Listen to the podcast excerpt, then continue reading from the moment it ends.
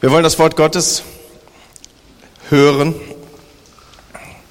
Ich habe letzten Sonntag damit angefangen, dass ich ein paar Wochen mal verzichte darauf, es anzubeamen. Ich möchte euch einladen, es trotzdem mitzulesen und dabei hilft, eine Bibel mitzubringen. Ich weiß auch nicht, ob ich nostalgisch werde auf alte Tage, aber ich würde mich freuen, wenn wieder viele anfangen, die Bibel mitzunehmen. Und so lade ich euch ein, das zu tun. Und jetzt zum Hören von Gottes Wort. Ich weiß, manche von euch haben lange gestanden. Darf ich euch noch einmal bitten, aufzustehen? Das wird auch kein Kapitel wie letztes Mal. Und auch wollen wir miteinander den Text lesen für diesen Morgen. Ich lese weiter aus der Bergpredigt. Und ihr wisst, dass es heißt Auge um Auge, Zahn um Zahn. Ich aber sage euch, setzt euch nicht zu Wehr gegen den, der euch etwas Böses antut. Im Gegenteil, wenn dich jemand auf die rechte Backe schlägt, dann halt ihm auch die linke hin. Und wenn einer mit dir vor Gericht gehen will, um zu erreichen, dass er dein Hemd bekommt, dann lass ihn auch den Mantel. Und wenn jemand von dir verlangt, eine Meile mit ihm zu gehen, dann geh zwei mit ihm, gib dem, der dich bittet, und weise den nicht ab, der etwas von dir ausleihen möchte. Ihr wisst, dass es heißt, du sollst deinen Mitmenschen lieben und du sollst deine Feinde hassen. Ich aber sage euch, liebt eure Feinde und betet für die, die euch verfolgen. Damit erweist ihr euch als Söhne eures Vaters im Himmel.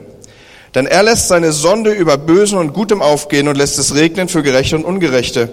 Wenn ihr nun die ihr liebt, die euch, wenn ihr nur die liebt, die euch Liebe erweisen, was für einen Lohn habt ihr dafür zu erwarten? Tun das nicht sogar Leute wie die Zolleinnehmer? Und wenn ihr nur zu eurem Bruder freundlich seid, wenn der euch gut gesonnen ist, tun das nicht sogar die Heiden, die Gott nicht kennen? Ihr aber sollt vollkommen sein, weil euer Vater im Himmel vollkommen ist. Soweit Gottes Wort aus Matthäus 5, 38 bis 48. Wir nehmen wieder Platz. Dankeschön. Auge um Auge, Zahn um Zahn. Dahinter steht die Philosophie, tust du mir weh, dann werde ich dir auch weh tun. Und bitte merkt euch einmal diesen Satz, und er wird sich so ein wenig durch diese Predigt ziehen. Tust du mir weh, tue ich dir auch weh. Ich weiß nicht, ich habe gestern meine Frau gefragt, ob sie sich noch erinnert an dieses tragische Unglück über dem Bodensee. Ein paar Jahre zurück, da kam es über dem Bodensee zu einem Zusammenstoß von zwei Flugzeugen. Vielleicht erinnert der eine oder andere das noch. Ein tragisches Unglück, ein Frachtflugzeug und ein Flugzeug, in dem relativ viele Kinder und Familienangehörige saßen. Vor diesem Hintergrund will ich kurz die Geschichte von Vatili Kolojew erzählen. Vatili Kolojew ist Vize-Bauminister in Nordossetien. Und bei diesem furchtbaren Unglück, auf das ich hier Bezug nehme, im Juli 2002 bei Überlingen, da kommt es zu einer Panne bei der Flugüberwachung. Und diese beiden Flugzeuge, die eben von mir beschrieben wurden, Sie stoßen über dem Bodensee zusammen und man weiß bis heute nicht, wo diese Wrackteile alle unter und runter gekommen sind. Und dabei verliert Vatili Kolajew seine Frau und seine beiden Kinder. Er wartet, so ist später rausgekommen, zwei Jahre auf eine Entschuldigung. Nach diesen zwei Jahren reist er in die Schweiz, fährt zum Haus des Fluglotsen, klingelt und sticht diesen Fluglosen kommentarlos nieder. Er stirbt dabei. Und sein Kommentar, als er später gefragt wurde, ist dieser, Blut muss durch Blut gesühnt werden. Natürlich geht er dafür einige Jahre ins Gefängnis. Mittlerweile ist er frei und wird zu Hause in der Heimat wie ein Held gefeiert. Man sagt von ihm, du bist ein wahrer Mensch und die Größe Russlands. Im Jahr 2007 wurde Vatili Kolojew zum Osseten des Jahres 2007 gewählt. Und er sagt von sich selber, ich bin ein Mann, der für seine Worte und für seine Taten einsteht. Was für eine Geschichte. Und ich weiß gar nicht, wie vielfältig jetzt die Urteile ausfallen, die wir so über ihn denken. Aber was für eine Mischung von Trauer, von Zorn, von Verbitterung, von Einsamkeit, von Verzweiflung vielleicht muss sich in diesem Menschen angesammelt haben, der seine Familie durch eine Unachtsamkeit oder sagen wir eines, durch einen überforderten Fluglotsen verloren hat und die ausgelöscht wurde. Und doch erschrecken wir, wenn wir diese Tat hören. Tust du mir weh, tue ich dir mindestens genauso weh. Und auch wenn wir so ein wenig Abstand wahren zu dieser Geschichte und sie irgendwie auch ein bisschen weit weg scheint, Leute, wir sind nicht frei von dieser Logik. Tust du mir weh, tue ich dir auch weh. Bei mir wird das immer deutlich, wenn es an Punkte im gottesdienstlichen Geschehen kommt, wo wir miteinander das Vaterunser beten. Viele kennen das ja auswendig von uns. Mancher kann es auswendig aufsagen. Übrigens ja auch Worte aus der Bergpredigt. Und da sprechen wir dann nun, Vater unser, geheiligt werde dein Name, dein Reich komme, dein Wille geschehe wie im Himmel, so auf Erden. Unser täglich Brot gib uns heute. Und irgendwann kommen wir dann an diesen Punkt und vergib uns unsere Schuld. Bis eben war bei mir dann immer alles okay, aber wenn ich an diesen Punkt komme und vergib uns unsere Schuld, wie auch wir vergeben unseren Schuldigern, dann ist es so, als wenn man zumindest, auch wenn man es sich nicht wirklich anmerken lässt, so einen kurzen Moment ein bisschen tiefer Luft holt. Weil dann kommt nämlich, wie auch wir vergeben unseren Schuldigern. Und Freunde, es ist, glaube ich, kein Geheimnis für euch, wenn ich sage, auch wir Christen stecken manchmal in richtig schwierigen Beziehungen. Auch und besonders vielleicht sogar in Gemeinde. Weil in Gemeinde, da muss ja immer alles schon per Definition so ganz harmonisch sein. Und unsere Sprache macht es ja auch so, dass wir von Familie sprechen und all diese Dinge und alles, was sich damit verbindet. Und wenn in Gemeinde von Familie gesprochen wird, dann ist immer der kurze Abschnitt unterm Tannenbaum gemeint, wo absolute Harmonie herrscht. Das Problem ist nur, das spiegelt so wenig der Realität ab. Wie auch wir vergeben unseren Schuldigern. Wie auch ich vergebe dem Kollegen vielleicht, der mehr Ellbogenkraft als ich hatte und jetzt irgendwie sich wieder beim Chef durchgesetzt hat. Wie auch wir vergeben. Oh Mann, was, was beten wir da überhaupt? Vater unser, ich möchte, das wird hier ja quasi von uns ausgedrückt, ich möchte, dass du dem, der mir gerade hier auf meinen Füßen rumtrampelt, der hier gerade mich mit Ellbogen bearbeitet, ich möchte, dass du dem begegnest, so wie es sich für mich wünschenswerterweise anfühlen soll. So wie du an mich denkst, so wie du für mich eintrittst, so wie du an mir handelst. Mit anderen Worten, ich bete in diesem Moment, Herr, segne ihn, tu ihm Gutes und nicht, er hat mir wehgetan, Gott, und jetzt tu du ihm auch weh mit aller himmlischer Wucht, die dir zur Verfügung steht. Das ist das, was wir meistens denken, nur sagen, tun wir was anderes. Tust du mir weh? Darum tue ich dir auch weh wie auch wir vergeben unseren Schuldigern. Und ich weiß nicht, ob ich dich mitnehme auf den einen oder anderen Gedanken jetzt, dass deine Gedanken anfangen, fangen so auf eine kleine Reise zu gehen. Zu dem hin vielleicht, der dich am meisten verletzt hat oder der Freund oder die Freundin, die dich in Stich gelassen hat. Der Kollege, der Vertrautes ausgeplaudert hat, den Vorgesetzten, der dich wiederum übersehen hat, der Partner, der dich enttäuscht hat oder vielleicht sogar betrogen? Tust du mir weh? Tue ich dir auch weh? Oder ist da dieses andere Programm in uns, wie auch wir vergeben? Nehmt mal so eure alltägliche Situation auf. Da kommt jemand zu spät und du ärgerst dich schwarz. Da vergisst dich jemand, wo er doch eigentlich an dich denken sollte.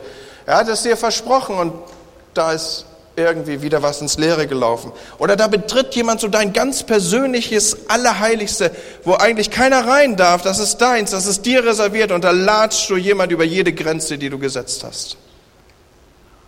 Oder du ärgerst dich im Straßenverkehr oder ein Kind funktioniert nicht oder Eltern funktionieren nicht. Leute, wir sind so gebaut, dass schon jeder Kleinkram uns dazu führen kann, dass wir irgendwie sagen, beim nächsten Mal, du wirst sehen, was du davon hast. Beim nächsten Mal zahle ich es dir heim.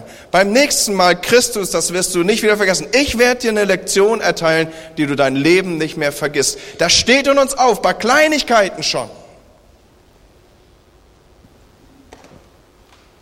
Und Jesus, letztes Mal haben wir gesagt, es geht hier in der Bergpredigt darum, dass er uns das ausdrückt, was wir sind. Er kommt und knüpft an an unsere Identität. Er Er fährt hier ein ganz anderes Programm, er legt etwas anderes ab, er predigt, so beginnt das Ganze ja vom Reich Gottes. Und er sagt, im Reich Gottes funktioniert es grundsätzlich anders. Und so habe ich in der Vorbereitung auf diese Predigt einen Kommentar gelesen von Walter Lütli. Und er schreibt in diesem Kommentar die Worte von Jesus, die hier aufgezogen werden von ihm. Sie sagen von Zeile zu Zeile, von Zeile zu Zeile nichts anderes als die, dieses, dass Gott nicht dein Freund sein kann, wenn dein Bruder dein Feind ist. Das muss man erstmal verarbeiten, oder? Gott kann nicht dein Freund sein, wenn dein Bruder dein Feind ist. Was aber, wenn der wirklich mein Feind ist? Was aber, wenn der sich so bewegt? Was aber, wenn der alles tut, dass ich gar nicht anders kann, als ihn so einzuordnen? Und Jesus, ihm geht es hier offensichtlich, und da führt er uns drauf zu in diesen Versen, um ein Gefühl, das jeder von uns kennt, das die Menschheit spätestens kennt, seit Adam und Eva das Paradies hinter sich ließen. Und dieses Gefühl ist wie ein Reflex. Da ist etwas in mir. Wenn mir jemand wehtut, dann werde ich es heimzahlen. Da ist jemand, der, der provoziert mich und ich gehe in gleicher Weise auf ihn zu und tue es ihm gleich. Und wisst ihr, was das Fatale ist? Es gibt dazu richtig wissenschaftliche Untersuchungen. Das Fatale ist, wenn mir jemand ein bisschen weh tut, dann werde ich geneigt sein dazu, ihm ein bisschen mehr weh zu tun, damit die Lektion auch wirklich ankommt. Da gibt es wirklich Untersuchungen. Da gibt es Filme drüber, wissenschaftlich begleitete Filme, Experimente, die dann irgendwann sogar abgebrochen werden müssen, weil der Mensch dazu nicht in der Lage ist, hier an dieser Stelle sein Handeln zu kontrollieren. Es ist immer ein bisschen doller als das, was vorher war. Wenn wir ausreichend Zeit hätten, könnten wir jetzt sogar den Selbsttest machen hier. So paarweise setzt euch zusammen und der eine bekommt die Erlaubnis vom anderen, er darf ihn, so doll er meint, dass das gerade aushaltbar ist, in den Augapfel drücken mit dem Versprechen, dass der andere es bitte nicht doller machen wird. Wir brauchen das nicht auszuprobieren. Ich kann euch so sagen, dieses Experiment wird scheitern, weil das wird ein bisschen doller ist da nicht möglich. Es wird für dich gefühlt doller sein als das, was du selber gedrückt hast. Dieses Phänomen finden wir schon auf den ersten Seiten der Bibel. Da begegnet uns ein Mann namens Lamech, und er hat diesen Zug im Herzen, den wir auch alle haben.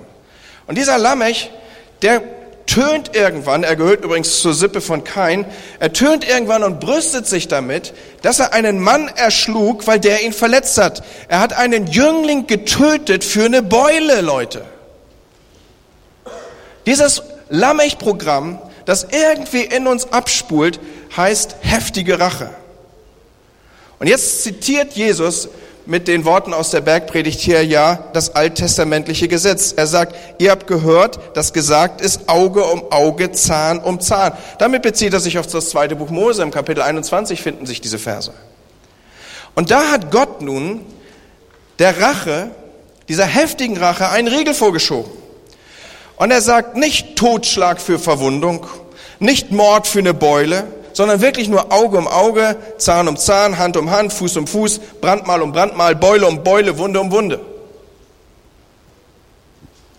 Und jeder in Israel er erinnert sich an die stolzen Worte von Lamech. Und er weiß, das will Gott nicht. Auge um Auge, Zahn um Zahn ist ein echter Fortschritt und bedeutet rechtlich geordnete Verhältnisse. Ein echter Fortschritt, das bedeutet Rache, ist eine Grenze gesetzt. Und eigentlich müsste man doch sagen, Mann, ist doch klasse. Alles in Ordnung. Es geht um Wiederherstellung, es geht zumindest um Ausgleich. Und auch dieses tief im menschlichen Herzen sich befindende etwas, was danach schreit, dass der andere doch jetzt bestraft werden soll, auch dem ist Genüge getan. Und jetzt sagt Jesus hier, verzichtet auf Vergeltung. Verzichtet darauf, dein Recht durchzusetzen. Verzichte darauf, es dem anderen heimzuzahlen. Vergib deinen Schuldigern. Liebe den, der dich nicht liebt. Tust du mir weh? Ich werde dir nicht wehtun. Moment, Jesus, was meinst du hier? Wie, was meinst du hier? Wie soll das gehen? Und tatsächlich, wir nehmen das Wort Gottes so, wie es hier steht. Jesus sagt, antworte auf Böses nicht mit Bösem. Zahl nicht heim. Segne, tu Gutes, bete. Und jetzt nimmt Jesus uns mit rein in drei Alltagssituationen, die den damaligen Hörern seiner Worte absolut vertraut waren. Und in denen wird er auch sofort konkret. Und diese drei Alltagssituationen, auf die will ich mal ein wenig eingehen, weil sie gehören zu den am meisten missverstandenen Worten aus der Bibel. Wenn dich einer auf die rechte Backe schlägt, ist eine erste Alltagssituation, dann halt ihm auch die andere hin. Oder gib dem, der dein Untergewand will, auch dein Obergewand. Und gib dem, der dich zwingt, eine Meile mitzugehen, lieber gleich zwei Meilen. Und jetzt müssen wir gut aufpassen, Freunde. Meint Jesus, wir sollen uns wie Dummköpfe verhalten? Meint er, wir sollen uns auf keinen Fall wehren? Heißt das, was er hier sagt, lässt sich verletzen, solange es dem anderen Spaß macht und geht da bloß nicht dazwischen, weil der junge Mann muss sich ausleben oder so? Oder lass dir alles aus der Tasche ziehen, bis du mittellos dastehst? Ist das die Botschaft?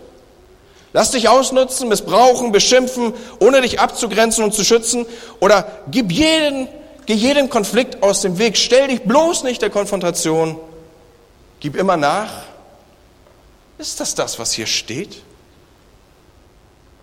Man könnte das zumindest meinen. Aber schaut, wir müssen die Bergpredigt mit der richtigen Brille lesen, so will ich mal sagen, mit, der richtigen, mit dem richtigen Zugang. Und der richtige Zugang, auf den will ich uns hinführen. Er ist mit Sicherheit nicht, dass ich die Bergpredigt wie ein Gesetz lese. Also ich will das ganz festmachen. Jesus verkündigt hier nicht ein allgemeines Gesetz. Er richtet hier nicht etwas auf, das wortwörtlich so wie der Buchstabe eines Gesetzes umzusetzen wäre. Noch einmal, damit dieser Punkt auch verstanden ist. Jesus schreibt hier nicht ein neues Gesetzbuch für Fromme. Er spricht hier in konkrete Alltagssituationen rein und zeigt auf, wie das, was er zuvor schon gesagt hat, jetzt schon gilt und wie es anfängt, sich durchzusetzen und auszubreiten.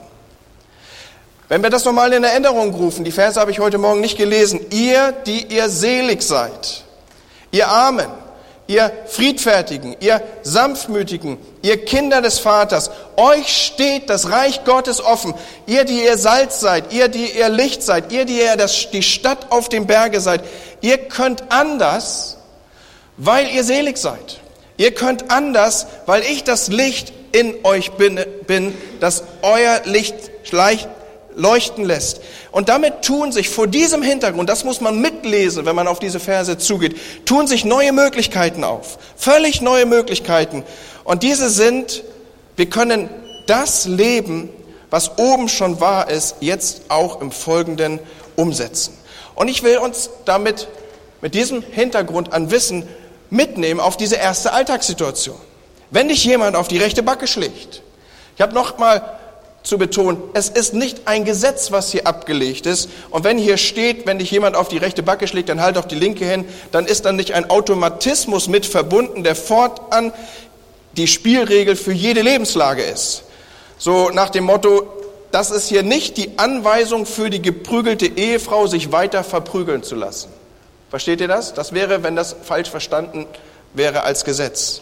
Und das ist auch nicht der Hinweis darauf, dass sich Kinder von Christen auf dem Schulhof bitte niemals wehren dürfen. Der Hintergrund ist hier ein ganz anderer. Schaut mal, auf die rechte Wange zu schlagen, wenn ich vor dir stehe, das ist nur möglich mit der linken Hand. Alles andere führt zu Verrenkung, oder? Und kraftvoll wird es dann auch nicht in dieser Verrenkung. So auf die rechte Backe zu schlagen, geht nur mit der linken Hand. Und die linke Hand im Orient ist eine Hand, die dort unter einem besonderen Stigma steht. Sie gilt nämlich als höchst unrein. Und ich erspare uns die Details, für was die linke Hand in Zeiten ohne Klopapier alles so da war. So mit der linken Hand machte man nichts. Da fasste man niemand an, da griff man nicht nach Essen, gar nichts. Eine zweite Möglichkeit, die sich eröffnet, wie man auf die rechte Wange geschlagen werden kann, ist mit dem Handrücken der rechten Hand. Diese Bewegung kennen wir auch fast alle. Beiden Bewegungen ist eines gemeinsam. Sie drücken höchstmögliche Verachtung aus. Höchstmögliche Erniedrigung. Wenn überhaupt, dann ging man mit Sklaven oder mit Kindern, die waren ähnlich wenig wert um in dieser Weise. Und jetzt, was kann ich tun? Zurückschlagen? Diskutieren? Weglaufen? Und Jesus sagt jetzt hier, ich habe eine andere Idee. Noch einmal, es geht um Erniedrigung. Es geht nicht, du hast mir jetzt wehgetan und jetzt mache ich in gleicher Weise Gewalt an dir. Jesus hat eine andere Idee. Er kommt und sagt, deine Ehre ruht in den Händen deines himmlischen Vaters. Deine Sicherheit ruht in Gott. Noch einmal dieses im Hintergrund aufgenommen. Jesus kommt ja von den Worten, er sagt, selig bist du, selig. Kinder des Lichts. Du bist nicht in Gefahr, sagt er hier. Sei kreativ, sei stark, hau nicht zurück, lauf nicht weg, steh fest, halt die andere Wange auch noch hin. Deine Ehre ist nicht so ein Stück angefasst. Die speist sich aus ganz was anderem. Du bist nicht beleidigt. Du bist nicht entehrt. Ich lese gerade mit hohem Gewinn das zweite Mal die Biografie von Bonhoeffer. Und er schreibt einen Satz, den wollte ich uns nicht vorenthalten. Er schreibt hier, die Überwindung des anderen erfolgt nur dadurch, dass sein Böses sich totlaufen muss. Dass es nichts findet, was es sucht, nämlich Widerstand und damit neues Böses, an dem es sich umso mehr entzünden könnte. Das Böse wird darin ohnmächtig, dass es keinen Gegenstand, keinen Widerstand findet, sondern willig getragen und erlitten wird. Hier stößt das Böse auf einen Gegner, dem es nicht gewachsen ist.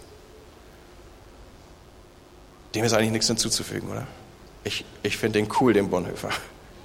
Und er hat das bis zuletzt gelebt. Du bist selig, deine Ehre ist nicht in Gefahr. Ich springe mal so weiter. Kommen wir zur zweiten Alltagssituation. Rock und Mantel. Das ist Pfandrecht. Alttestamentliches Pfandrecht. Wenn wir das hier lesen, wir müssen Folgendes aufnehmen als Hintergrundwissen. Es geht um sehr, sehr, sehr, sehr arme Menschen. Unglaublich arme Menschen. So arme Menschen, dass diese buchstäblich nur das besitzen, was sie auf dem Körper tragen. Also es geht um Pfandrecht, um Pfändung von Besitz. Und wenn jetzt hier es um das Pfänden eines Gewandes geht, dann dürft ihr es so verstehen, alles andere ist ausgeschöpft. Die haben nichts anderes als das, was sie buchstäblich auf dem Leib tragen. Und das Pfandrecht schrieb nun vor, dass der wärmende Mantel zwar tagsüber gefändet werden durfte, bei Sonnenuntergang aber zurückgegeben werden musste, damit der Gefändete nicht frieren musste über Nacht. Und nun sagt Jesus, wenn sie dich fänden, wenn sie dir das Letzte auch noch nehmen, wenn sie das dünne Untergewand fänden, dann gib ihnen doch das Obergewand, dann gib ihnen doch den Mantel gleich dazu. Und dann wirst du nackt dastehen. Das war die Konsequenz. So mussten das die Jünger beziehungsweise die Menschen, denen diese Botschaft galt, hören. Und nackt dazustehen in damaligen Tagen war wiederum höchste Entehrung, größte Beschämung, ein Akt der Erniedrigung. Das war in der Geschichte und in den Geschichten, die das Volk kannte, und das war ja eine hochreligiöse Gesellschaft, nur mit Folgendem zu verbinden. Diese Art Handlung nahmen eigentlich nur Propheten vor. Sie taten dies in Israel. Und was machten sie? Sie setzten ein Zeichen. Es war eine Art gewaltloser Protest gegen die Reichen. Dahinter verband sich die Überlegung oder zumindest die Hoffnung, vielleicht kommen sie zu Sinn. Wenn sie sehen, wohin ihr Treiben führt, vielleicht, vielleicht auch nicht. Aber Jesus sagt hier wieder, passt mal auf, euer Leben liegt in des Vaters Hand. Ihr könnt stark sein. Wer so handelt, wer, wer sagt, dann nimm's doch ganz, dann werde ich durch die Art meiner Darstellung dann nicht am Ende der Beschämte sein, sondern wenn da ein Reicher ist, der mir auch noch, dem ich auch noch das Obergewand lasse, wer ist am Ende beschämt, Leute? Der Nackte oder der, der das genommen hat? Das ist quasi das, was hier an Botschaft drinsteckt. Und Jesus sagt, wer so handelt, der ist nicht mehr Opfer. Der kommt aus der Rolle des Opfers heraus, der ist stark, der ist kreativ. Selig ihr Armen, selig ihr Jünger, selig ihr Botschafter des kommenden Reiches. Durch euer Handeln, durch euer Weggeben, durch dass ihr sie durch diese Art des Tuns beschämt ihr sie. Ihr seid Botschafter des Reiches. Und ich komme auf die letzte Alltagssituation. Israel war besetztes Land. An jeder Ecke wimmelte es von römischen Besatzungssoldaten. Die nahmen sich das Recht, wenn die keine Lust auf Tragen hatten, und das war meistens so, das Klima war entsprechend, dass man schnell ins Transpirieren kam, wenn man irgendwie schwere Güter zu schleppen hatte. Die nahmen sich irgendeinen beliebigen Bürger, schnappten den und spannten den als Lastenträger ein. Und es gab viele, viele Gründe, warum Soldaten verhasst waren. Und Jesus benutzt hier einen weiteren Grund oder zeigt hier einen weiteren Grund auf, warum sie verhasst waren. Und dieses Geschehen war allen vertraut. Die Zeloten, die antworteten auf diese Art des Umgangs mit ihnen mit Terror. Die hatten nicht nur die Faust, sondern die hatten auch das aufgeklappte Taschenmesser in der Tasche. Aber jeder Jude fühlte Zorn und den Wunsch, tust du mir weh? Eines Tages, du blöder Römer, werde ich es dir zurückzahlen. Und Jesus sagt, nimm das doch erstmal zur Kenntnis. Das ist jetzt die Situation. Aber du bist ein Kind des Vaters. Du bist ein Jünger des Königs.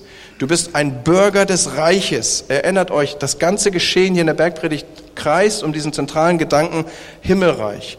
Das ist das große Thema. Und Jesus sagt jetzt, deine Würde ist so groß, die ist nicht zerstörbar dadurch, dass du für jemanden eine Meile läufst.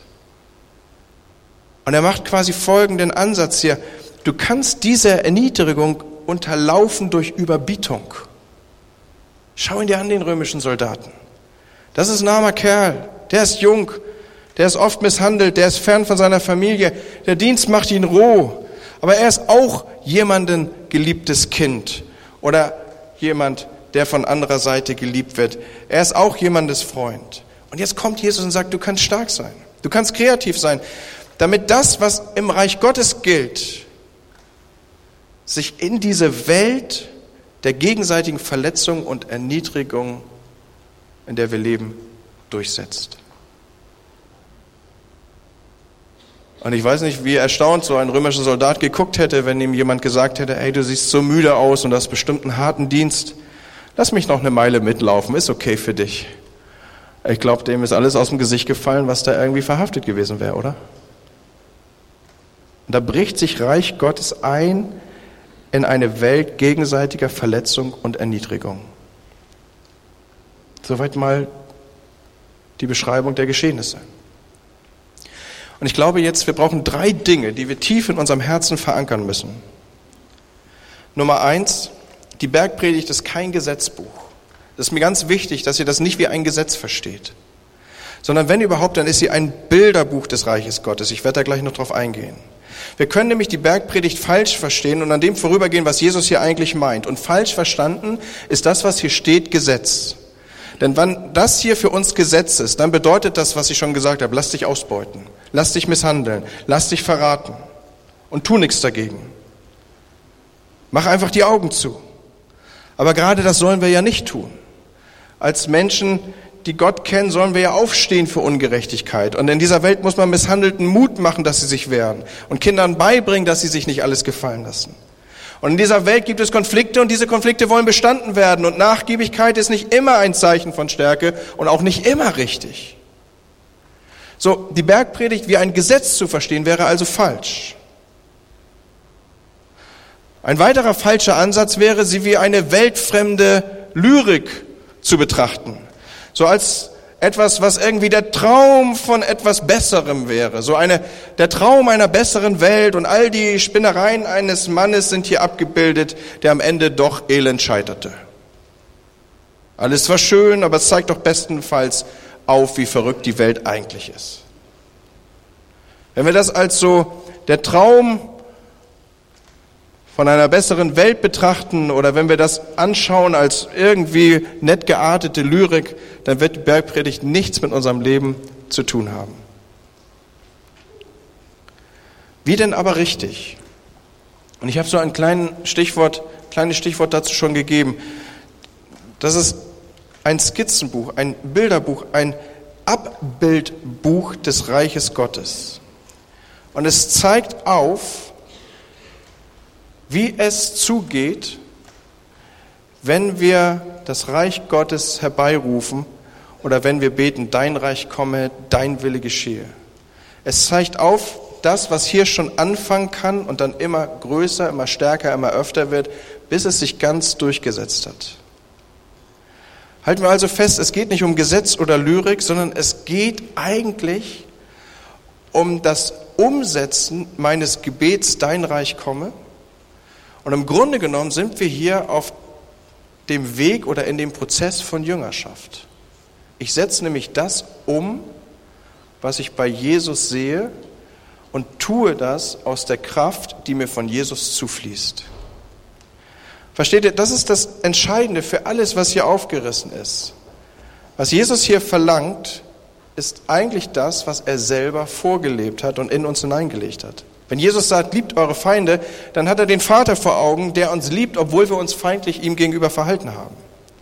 Feindschaft gegen Gott ist ja auch ein Thema des Neuen Testamentes. Aber der Vater verzichtet auf Rache. Der Vater vergibt den Schuldigern wieder und wieder und wieder, was immer wir angestellt haben.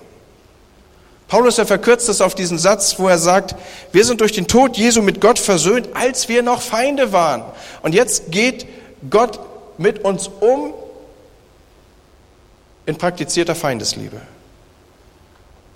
Ich darf den Exkurs ein Stück weiterführen. Wenn wir in die letzte Woche vom Leben Jesu reinschauen, dann liebt er, während er angespuckt wird. Er liebt, während er gefoltert wird. Er liebt, während er verspottet wird. Der Schlag ins Gesicht, sie haben ihn bespuckt und geschlagen, verraten und verhöhnt. Und Jesus, er ruft nicht eine schnelle Eingreiftruppe von irgendwelchen Engeln herbei, sondern was er tut, ist, er durchbricht, tust du mir weh, tu ich dir weh. Das gleiche mit dem Hemd und dem Rock. Sie verurteilen ihn zum Tode, er wird wirklich entehrt. Darf ich mal mit einem Mythos aufräumen? Die ganzen Bilder am Kreuz, wo Jesus irgendwie so ein Tuch um die Hüften geschlungen hat und wo kein Mensch weiß, wie sich das da eigentlich hält, das ist wirklich ein Mythos. Jesus hing nackt am Kreuz. Man nimmt ihn auch den Rock. Und die zweite Meile, Sie zwingen ihn, das Kreuz durch Jerusalem zu tragen. Und als er es nicht mehr schafft, nehmen sie einen, der am Straßenrand steht, und zwingen ihn, das Kreuz zu tragen. Erst eine Meile und dann noch eine. Also hier ist etwas abgebildet, was Gott für uns schon tut. Und das dürfen wir jetzt im Prozess der Jüngerschaft in uns aufstehen und entwickelt sehen.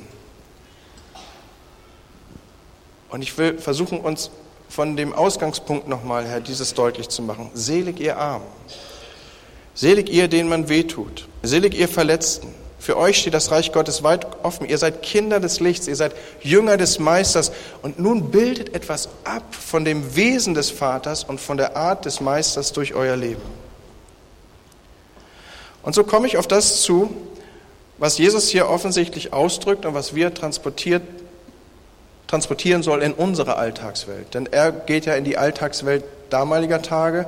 Wie sehen denn unsere Alltagsumgebung aus? Da tut mir einer weh und das treibt mich in den Wahnsinn. Da begegne ich dem, der mich ständig unterdrückt. Da ist dieser schwierige Kollege. Da ist der, der mich belügt. Da ist der, mit dem ich schon so lange nicht kann, wo das Schweigen so lange wird. Da ist der, an den ich denke, wenn ich beim Vater unser stocke.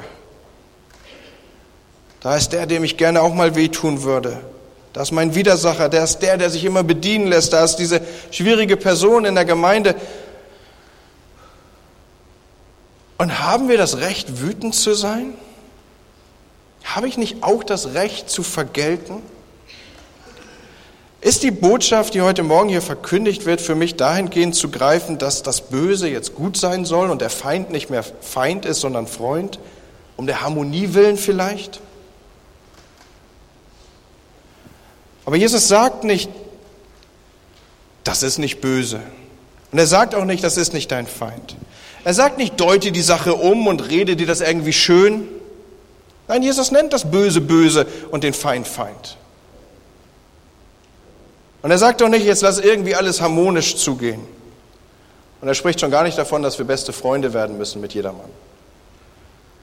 Aber lasst uns diesen Punkt nochmal aufnehmen, weil er wird grundlegend was verändern. Er sagt, selig du Armer, selig du Enttäuschter, selig du Verletzter.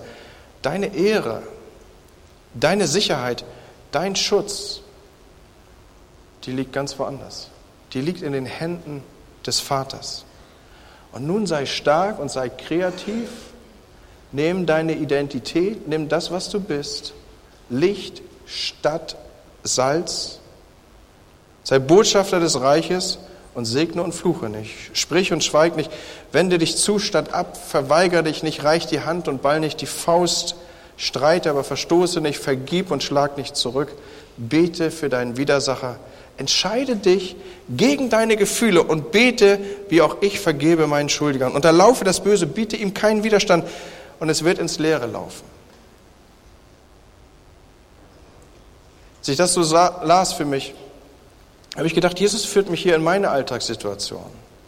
Und er sagt, Andi, du hast die Chance, Zeichen des Reiches aufzurichten.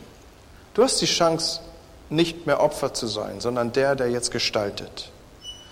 Und dann habe ich mich gefragt, so in der Meditation über diese Verse, Jesus, und wie soll das gehen? Ich habe ihm das so gebracht, ja. Ich habe gesagt, Jesus, wie soll das gehen? Ich sehe das, sehe das abgebildet. Ich sehe auch, dass das nicht Gesetz ist. Schon gar nicht ist das irgendwie Lyrik mit schönen Worten und wäre ja nett, wenn es so sein könnte. Sondern das ist offensichtlich das, wo du mich reinrufst in einen Prozess der Jüngerschaft, dass das in mir Gestalt finden soll und dass ich in dem anderen Tun, dass ich mich anders verhalte als das, was vielleicht erwartet wird, darin soll sich die Botschaft deines Reiches abbilden. Jesus, wie soll das gehen?